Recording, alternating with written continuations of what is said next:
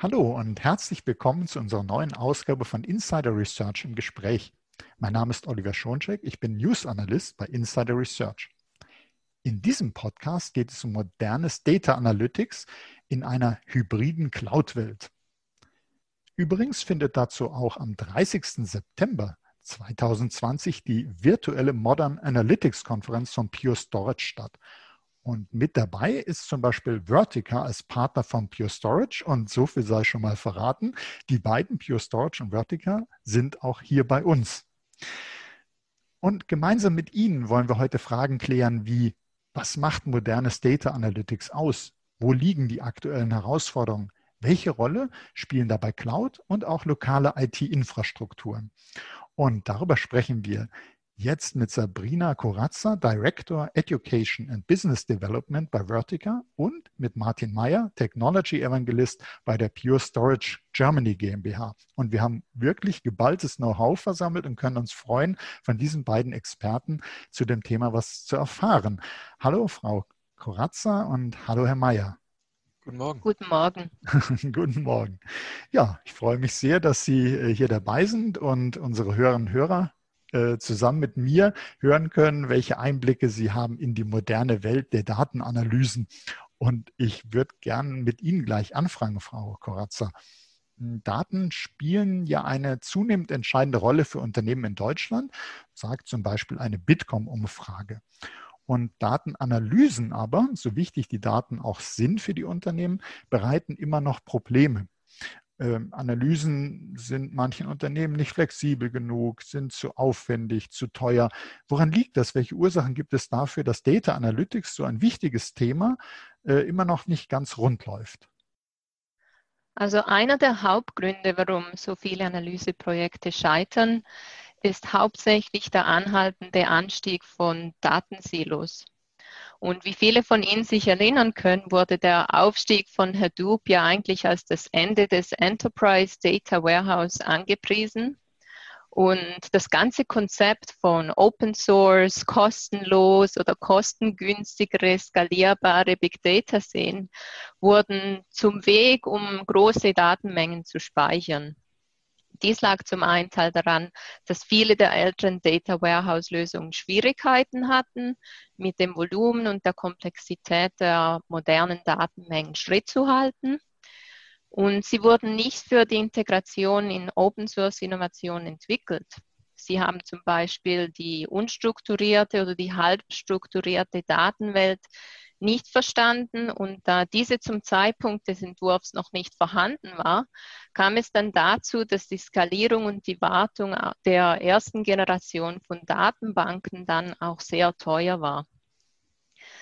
Die Realität war jedoch, dass der Aufstieg von Hadoop möglicherweise nicht das Ende von Enterprise Data Warehouse war und da Hadoop zwar ein stark verteilter Datenspeicher ist, jedoch nicht das Enterprise Data Warehouse ersetzen kann, weil zum Beispiel Dinge wie Parallelität oder die Fähigkeit, komplexe Abfragen abzurufen und dann die Community der Geschäftsanalysten auch weiterzuleiten, das ist nicht wirklich unterstützt mit Hadoop. Und damit haben wir schon mal diese zwei Datenrepositories wo eben dann halt diesen, dieser Silo besteht und auch weiterhin bestanden hat. Darüber hinaus haben wir auch die öffentlichen Clouds unsere Branche grundlegend verändert. Es ist jedoch klar, dass die Cloud-Ökonomie teurer und auch unvorhersehbarer ist als erwartet. Sicherheits-, Datenschutzbedenken nehmen zu und dies veranlasst mehr als 90 Prozent der Unternehmen, Multiclouds in Betracht zu ziehen und 87 Prozent eine Hybridbereitstellung beauftragen, wodurch wiederum mehr Silos entstehen. Und schließlich ist dann auch noch der Bedarf an die Operationalisierung von maschinellem Lernen. Jedes Unternehmen hat heutzutage ein Data Science Team, ein Data Science Labor, aber diese innovativen Data Science Projekte schaffen es meist nicht in die Produktion. Und der Grund dafür ist, dass das Erstellen von diesen Modellen für maschinelles Lernen viel Zeit, Mühe und viel Fähigkeit erfordert, die im Unternehmen nicht unbedingt besteht. Datenwissenschaftler heutzutage verbringen die meiste Zeit damit, Integration von Datenquellen und viel weniger Zeit mit der eigentlichen Arbeit an der Erstellung von den Modellen. Und die Vereinheitlichung dieser Silos für Unternehmen heute ist wirklich eine sehr große Priorität. Und das ist in den meisten Fällen sehr kompliziert und auch extrem aufwendig. Das ist, wo wir eigentlich sehen, dass die meisten Analyseprojekte scheitern oder diese halt eben sehr schwierig sind, um die dann zu realisieren. Mhm. Also Sie haben uns ja jetzt eine ganze Reihe von äh, Gründen äh, dargelegt, äh, warum Datenanalysen aufwendig, kompliziert, nicht flexibel genug sind, äh, wie da diese Silos entstanden sind, warum die immer noch da sind. Und wenn jetzt ein Unternehmen sagt, ja, also äh, stimmt, das, das trifft äh, meine Probleme, wo ich es mir nochmal genau angeschaut habe, da erkenne ich mich wieder. Haben Sie denn Tipps, wie man das in den Griff kriegen kann, wie man flexibel werden kann bei Datenanalysen, wie man die Kosten in den Griff bekommt? Ja, das ist eigentlich ähm, das Konzept, aus welchem Grund wir Vertica in Ion Mode erfunden haben, weil eben wir wurden von sehr vielen Kunden kontaktiert und die haben immer wieder über dieses Problem gesprochen, eben mit, wir haben zu wenig Flexibilität, wir haben all diese verschiedenen Teams, die an die Daten ran müssen und das wiederum ergibt dann mehr und mehr Kosten, weil jedes Team hat dann ihre eigenen Tools und die wollen ihre eigenen Prozesse und haben ihre eigenen SLAs. Und ähm, um das klar auszudrücken, gibt es eigentlich zwei Möglichkeiten, die Kostenverwaltung zu interpretieren. Und mit Ion Mode können wir das beides liefern. Und mhm. das erste, und, ja. Ja, um Himmels Willen, ich wollte nur sagen, ja, äh, das, das, äh, das ist spannend, dass Sie uns da äh, Ihre Lösung gleich noch näher vorstellen. Mhm, ja. Genau, zum einen ist da natürlich die Kontrolle der absoluten Kosten, auf die sich äh, Unternehmen jetzt fokussieren müssen. Und eben dieses Ion-Mode oder halt diese Separation von äh, Cloud und Compute und die Flexibilität das gibt natürlich Nutzern auch die Möglichkeit, die Infrastruktur nach Bedarf zu skalieren und auch den Nutzen abzudecken und dieses auch wieder herunter zu, zu, skalieren, wenn das nicht gerade benutzt wird, um damit Geld zu sparen. Ähm, ja, die Kosten von, und das zweite ist dann natürlich die Möglichkeit, die Kosten der Unternehm, Unternehmensumgebung zu verwalten, in dem mehrere Geschäftseinheiten Zugriff auf Daten bekommen, ohne dass man die Daten dann gleich replizieren muss. Also man muss dann nicht verschiedene Data Lakes und Databases und kleinere Cloud-Infrastrukturen ähm, erstellen, was wiederum die Kosten hochtreibt, sondern man kann eben halt das Ganze ähm, kontrollierter halten, indem man das Ganze mit Subclustern managt, was dann auch die Möglichkeit für diese Workload-Isolation bietet, wo jede Geschäftseinheit dann nach dem Gebrauch, die sie halt haben, äh, die Daten benutzen können, die Rechenkapazität höher treiben können oder halt eben sagen können, wir haben ne, jetzt nicht solche Arbeitslasten und für die nächsten paar Wochen können wir die, das Ganze verkleinern und somit die Kosten kontrollieren. Da, da würde ich auch gleich nochmal näher darauf zurückkommen wollen. Ein Punkt brennt mir noch auf den Nägeln und zwar, Sie haben vorhin auch gesagt, dass die Multicloud, Hybrid Cloud, äh, dass das äh, mit in die Entwicklung gekommen ist, äh, Data Warehouse. Und hm, nun, wenn wir schauen, finden heute ja viele Datenanalysen in der Cloud schon statt. Einige Unternehmen sagen, nö, Cloud will ich dafür eigentlich nicht nutzen, ich mache das lieber on-premises. Können Sie uns vielleicht auch sagen, auch wenn man äh, Compute und Storage, wie wir gleich noch sehen werden, äh, wie man das dann trennen kann, welche Gründe sprechen denn dafür, eher in der Cloud Datenanalysen zu machen und welche on-premises? Ähm, und kann man vielleicht die Vorteile von beiden verbinden? Was können Sie uns da für Tipps geben?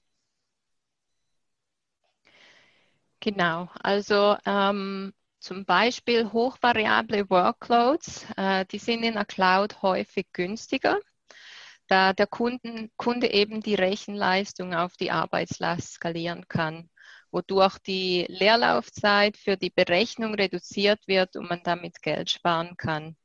Äh, OPEX und CAPEX, äh, das ist natürlich auch eine finanzielle Überlegung, die Firmen häufig äh, sich überlegen müssen, ob sie jetzt das Ganze selber on-premise managen wollen oder ob sie da eine Subscription haben wollen äh, zur besseren Position ist für die Kostenregulierung. Äh, natürlich spielt auch die Souveränität der Daten eine große Frage und das Vertrauen an die Sicherheit in der Cloud. Äh, und kleine Bereitstellung rechtfertigt normalerweise nicht die Kosten für den Aufbau eines Rechenzentrums und von Mitarbeitern, während größere Bereitstellungen das natürlich tun. Wenn zum Beispiel ein CFO äh, ein Use Case hat, wo er einmal im Monat muss er da ein Cluster haben, damit er seine monatlichen äh, Comparisons machen kann, dann lohnt es sich nicht, das Ganze on-premise speziell jetzt aufzubauen, sondern da sagt man, man nimmt jetzt eine Cloud-Installation, macht die ganze Abrechnung und dann kann man das wieder äh, ruhig stellen und damit Kosten sparen. Wenn jetzt aber natürlich Use Cases bestehen, wo man große Datenmengen hat, man braucht die Sicherheit, man muss äh, auch die SLAs, muss man genau wissen, dass da die Verfügbarkeit jederzeit mit Millisekunden ähm, Rechnungszeit zur Verfügung steht, dann ist On-Premise halt schon ähm, viel, also mehr reliable von diesem Standpunkt her. Das ist jetzt so unsere Erfahrung. Mhm. Und äh, falls jetzt einige Zuhörerinnen und Zuhörer sagen, Moment, wir haben den äh, Herrn Mayer noch gar nicht gehört, das will ich jetzt ändern. und äh, würde ich gerne fragen, Herr Mayer, äh, wie sehen Sie das denn? Was, äh, was können Sie uns sagen? Ja, ich kann, ich kann, das auf, genau, ich kann das auf jeden Fall nochmal bestätigen. Also natürlich ist eines der größten Treiber, überhaupt in die Cloud zu gehen, ähm, vielleicht heute weiß man das nicht unbedingt mehr, die Kosteneinsparung, aber sicherlich doch die Agilität, die ich in der Cloud gewinne. Äh, einfach mal schnell Ressourcen zusammenklicken, äh, sei es darum, mehr CPU-Ressourcen oder mehr Speicherressourcen zu bekommen, um auch diese, diese Flexibilität zu gewinnen, äh, mal schnell was auszuprobieren, bestimmte Analysen einfach mal schnell ablaufen zu lassen oder ganz einfach ähm, auch das Beispiel nochmal aufgreifen, was wir vorhin gehört haben, in Richtung ähm, monatsweise Abrechnungen oder wiederkehrende Analysen einfach in der größeren Skalierung ablaufen zu lassen. Das funktioniert natürlich hervorragend in der Cloud, keine Frage. Und das ist auch in den Gesprächen mit Kunden, die ich habe, wird auch das immer zurückgespiegelt, dass das einer der größten Treiber ist überhaupt, warum man sich das anschaut, in die, in die Cloud, in die Public Cloud zu gehen und dort Ressourcen zu benutzen.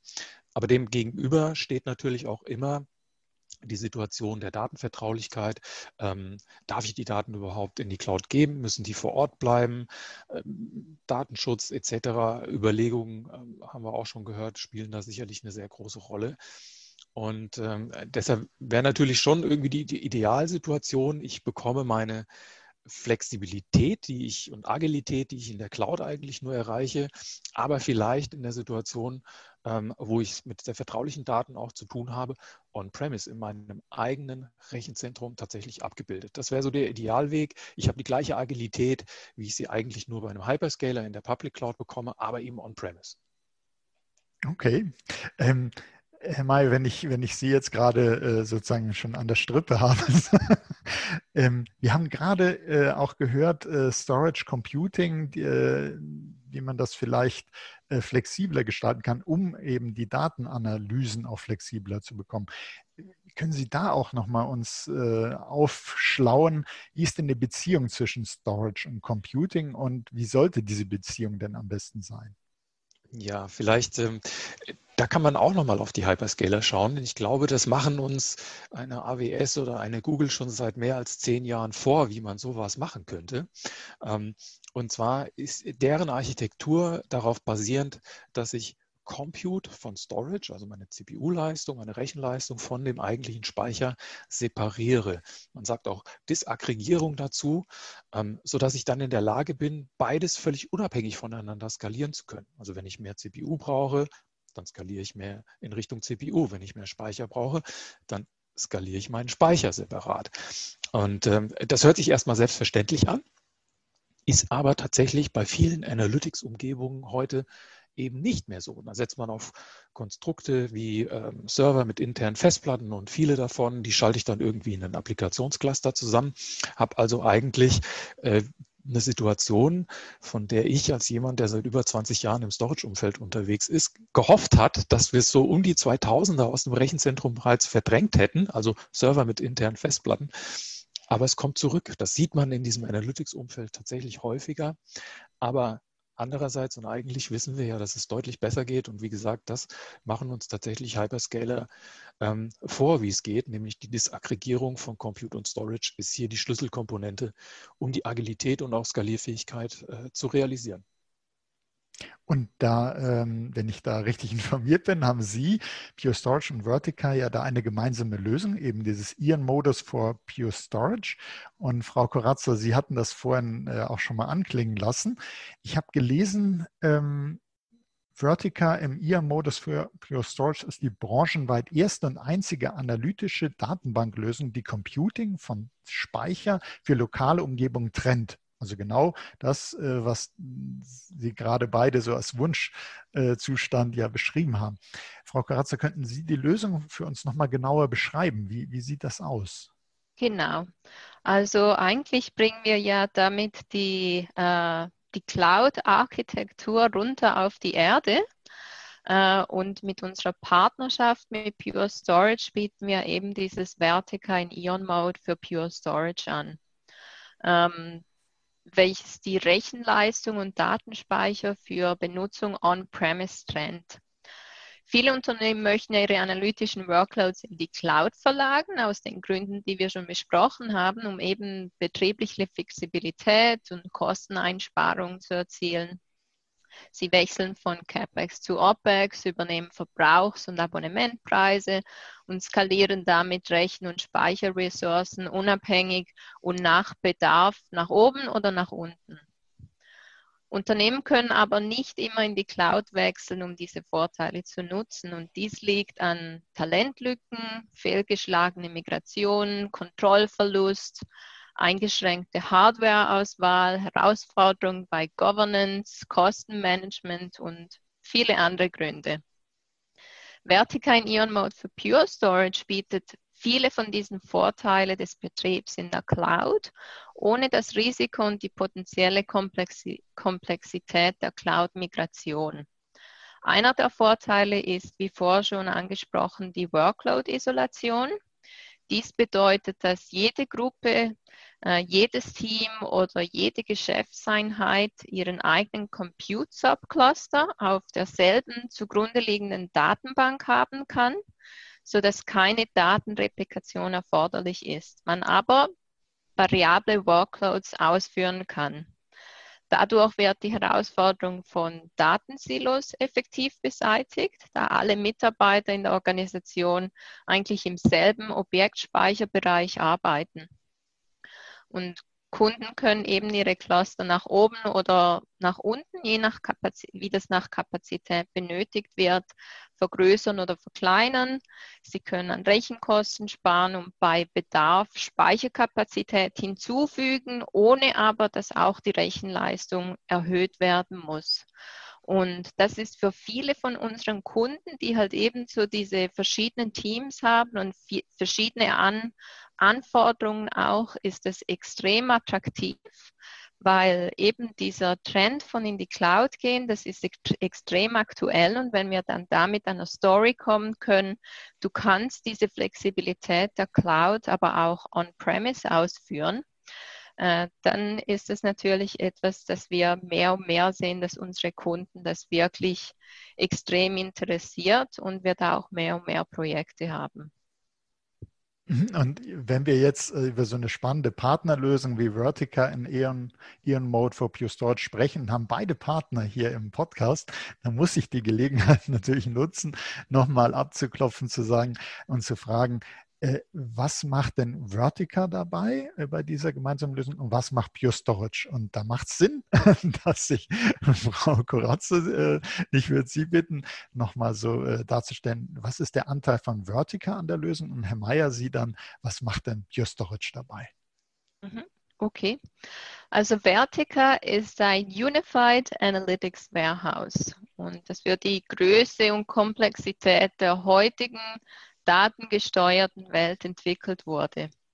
Es handelt sich um eine NCSQL-Datenbank, also ähm, jede Firma, die ein traditionelles äh, Data Warehouse hat, kann schnell sich mit Vertica auch abfinden und kann das sehr schnell auch übernehmen, die Methodo Methodologie. Ähm, es hat eine spaltenorientierte Architektur, was ideal für Analyse-Use-Cases ist. Es wurde nativ entworfen, massiv parallele Verarbeitung und es ist eine fortschrittliche Analyse- und End-to-End-Plattform für maschinelles Lernen.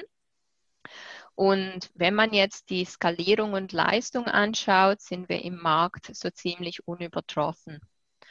Darüber hinaus ist Vertic aber auch ein Query Engine. Das heißt, es ist eine Suchmaschine, die Abfragen an Daten in Open Source Formaten wie zum Beispiel ORG und Parquet in Data Lakes wie HDFS und S3 ausgeben kann und diese Daten und die damit verbundenen Erkenntnisse mit den in Vertica gespeicherten Analyse äh, integriert, vereinheitlicht und verknüpft, ohne dass man die Daten umherschieben muss.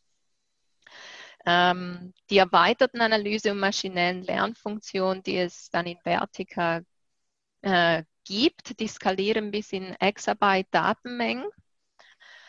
Äh, es ist eine fortschrittliche Analyseplattform, wie schon gesagt. Und ähm, die Leistung, die wir für Kunden erbringen, wenn wir jetzt äh, Kunden anschauen, wie so Trade Desk und so, äh, die brauchen Millisekunden Response Times und das auf Exabyte von Datenmengen und Hunderten, Hunderte von Servern. Äh, also das ist eigentlich das, was Vertica macht. Und darum ist unsere Partnerschaft mit Pure Storage auch so ideal, weil äh, wir beide konzentrieren uns auf dieses Konzept von Performance at Scale. Und äh, ja, das ist das, was ich Ihnen über Vertica erzählen kann. Mhm. Ja, super. Und äh, Herr Mayer, was ist jetzt der Beitrag von Pure Storage? Genau, da gucken wir noch mal ein bisschen auf die technische Ebene runter. Da würde ich gerne eine neue Vokabel in die Runde schmeißen. Wir lernen also neue Wörter dazu, und zwar UFFO. Das werden die wenigsten wahrscheinlich schon mal jemals gehört haben, nennt sich Unified Fast File and Object. Ähm, und was dahinter steht, ist letztlich äh, eine neue Bezeichnung für quasi eine neue Kategorie von Speichersystemen, nämlich eines, das ähm, äh, in, in gleichzeitig Object und in File-Welten Daten zur Verfügung stellen kann und das eben mit einer besonders hohen Geschwindigkeit. Das ist das, was wir machen. Das kennt man auch von Pure Storage schon länger. Wir machen ja nur Flash-Systeme, ähm, die auf eben einer besonders ähm, schnellen Architektur basieren. Und äh, da handelt es sich letzten Endes ähm, in dem Umfeld UFFO um einen Niedriglatenz-Object-Speicher der zum Beispiel über äh, den de facto Standard S3, was ja von AWS, aus, von Amazon kommt, zugreifbar ist. Und das ist ja auch genau das Kommunikationsprotokoll, mit dem sich dann eben Vertica mit Pure Storage unterhalten wird. Und das ist der Garant dafür, dass ich tatsächlich diese Umgebung mit der gleichen Agilität ähm, und ähm, Dynamik betreiben kann, on-premise, wie ich es normalerweise nur in der Public Cloud machen könnte. Okay, wenn wir nochmal für die Zuhörerinnen und Zuhörer die äh, Vorteile so ein bisschen zusammenfassen, also äh, wir haben ja eingangs gesagt, Probleme der Unternehmen, das ist nicht flexibel genug, zu aufwendig, zu teuer.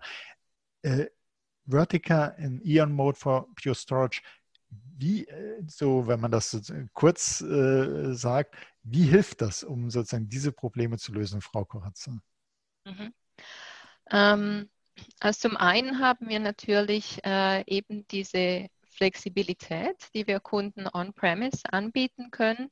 Äh, zum anderen geben wir den Kunden aber auch eine extrem äh, starke analytische Datenbankplattform, äh, mit denen sie eben äh, auch die Möglichkeit haben, jetzt diese Silos, die sie in der Organisation äh, zusammenzubringen. Und das ist, wo wir eben über dieses Unified Analytics sprechen.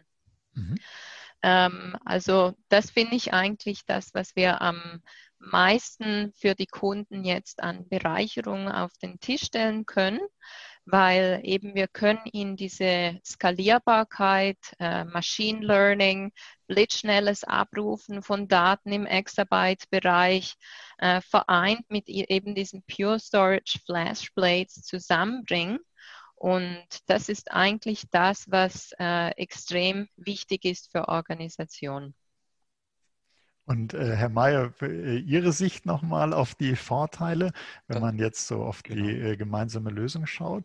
Das kann ich nur noch mal unterstreichen. Also eine der wichtigsten ähm, Merkmale an der Stelle ist tatsächlich die Disaggregierung nochmal von Compute und Storage, dass ich beides unabhängig voneinander skalieren kann, dass ich einen, einen Datenpool habe, der für meine Analyse dann auch tatsächlich ähm, nur zur Verfügung gestellt werden muss. Und das führt dann am Ende dazu, wenn man das in der Kombination mit, mit Vertica sieht und auch Pure Storage sieht, da sind wir uns wirklich extrem ähm, auch ähnlich, dass tatsächlich wir die nahezu endlose Skalierfähigkeit ähm, und eine enorm hohe Performance bei eigentlich de facto null Administrationsaufwand unseren Kunden zur Verfügung stellen. Und das sind so auch die Punkte, die Sie jetzt gesagt haben, warum Sie beide ideale Partner sind, Vertica und Pure Storage. Ja, genau. Warum ich denke, da sind wir uns auch sehr ähnlich. Ja. Mhm, okay. Äh, und Vielleicht so zum Ausklang wäre noch toll, wenn, äh, wenn wir auf ein Beispielprojekt schauen könnten, das Sie äh, gemeinsam angegangen sind. Können Sie da uns noch was berichten, Frau Koratzer? Ja, auf jeden Fall. Also eines, worüber ich immer am liebsten spreche, ist unsere Kunden, weil die sind extrem engagiert, die sind extrem halt eben in dieser Datenwelt drin und die wollen ja auch immer mehr und mehr antreiben. Und sie haben immer höhere Anforderungen, ob das jetzt äh, zum Beispiel Uber ist, die gerade einen Python-Connector in Vertica rein hergestellt haben in die Open-Source-Welt oder wir jetzt eben AT&T, die uns äh, vor etwa zwei Jahren haben die uns angerufen und gesagt, du, wir lieben Vertica im Ion-Mode, wir bringen das jetzt aber runter on-premise und zusammen mit Pure Storage. Äh, wir brauchen Pure Storage und Vertica Engineering, damit ihr das für uns erstellen könnt, damit wir das äh, wirklich realisieren können. Und somit ist eigentlich diese Partnerschaft, hat das angefangen. Mhm. Und ATT ist ja ein großer Telekommunikationskunde äh, von Vertica und Pure Storage äh, in Amerika. Und die waren der erste, äh, die dieses Vertica im Ion-Mode für Pure Storage eingesetzt haben. Der Haupttreiber für die Ver Vereinheitlichung von dem Ganzen waren eigentlich, dass die mehrere Abteilungen und Geschäftsbereiche hatten, die ihre eigenen Analysen und verschiedenen Data Silos durchgeführt haben ähm, über die Jahre ist ja die Vertica-Installation innerhalb von AT&T äh, angewachsen und jede Business Unit hat dann gesagt, oh, wir benutzen jetzt unsere traditionelle Datenbank, aber wir sehen, Vertica ist schneller und flexibler, wir wollen das auch. Und damit gab es dann eben wieder diese verschiedenen Silos in der Organisation. Und mit Vertica äh, in Ion Mode mit Pure Storage konnten wir diese Datenquellen zusammenführen. Und jede Abteilung konnte ihre Analysen mit Hilfe von diesen Subclustering und Workload-Isolation äh, mit einer einzigen Wahrheitsquelle ausführen, dem Pure Storage S3 Bucket. Ein weiteres erfolgreiches Projekt war mit einem Mobile Gaming Unternehmen aus Israel, äh, die heißen Platica.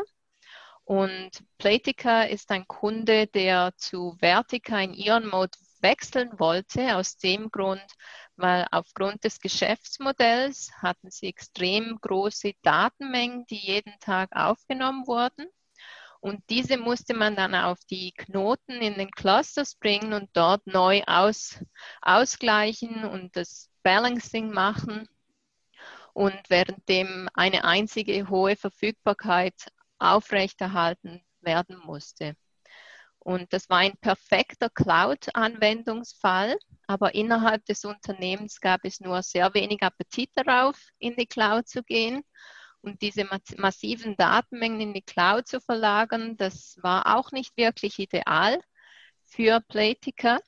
Und jetzt eben unsere gemeinsame Lösung bietet Playtica die Möglichkeit, ihre Cluster so on the fly zu verwalten, ohne die Datenbank für längere Zeit herunterzufahren ohne dass ihre Handyspiele, also so, dass jede ihre Handyspiele verfügbar sind und die Kunden auch immer spielen können, was extrem wichtig ist für Gaming Companies und vor allem jetzt, wo ja alle zu Hause sind, äh, haben wir gesehen, dass eben dieses Online-Gaming, all diese Firmen, die haben wirklich extrem viel mehr Daten, die jetzt da reinfließen.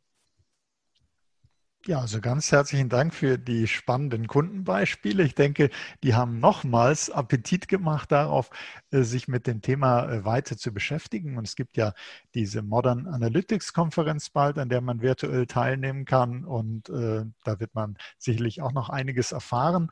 Ähm, und da möchte ich Ihnen herzlich danken für die wichtigen Insights, die Sie gegeben haben, Frau Koratzer und Herr Mayer. Und äh, herzlichen Dank auch für Ihr Interesse, liebe Hörerinnen und Hörer. Seien Sie auch das nächste Mal dabei, wenn es heißt Insider Research im Gespräch. Das war Oliver Schoncheck von Insider Research im Gespräch mit Sabrina Corazza von Vertica und Martin Meyer von Pure Storage. Herzlichen Dank an Sie beide. Gern geschehen. Schöne Zeit zusammen. Danke.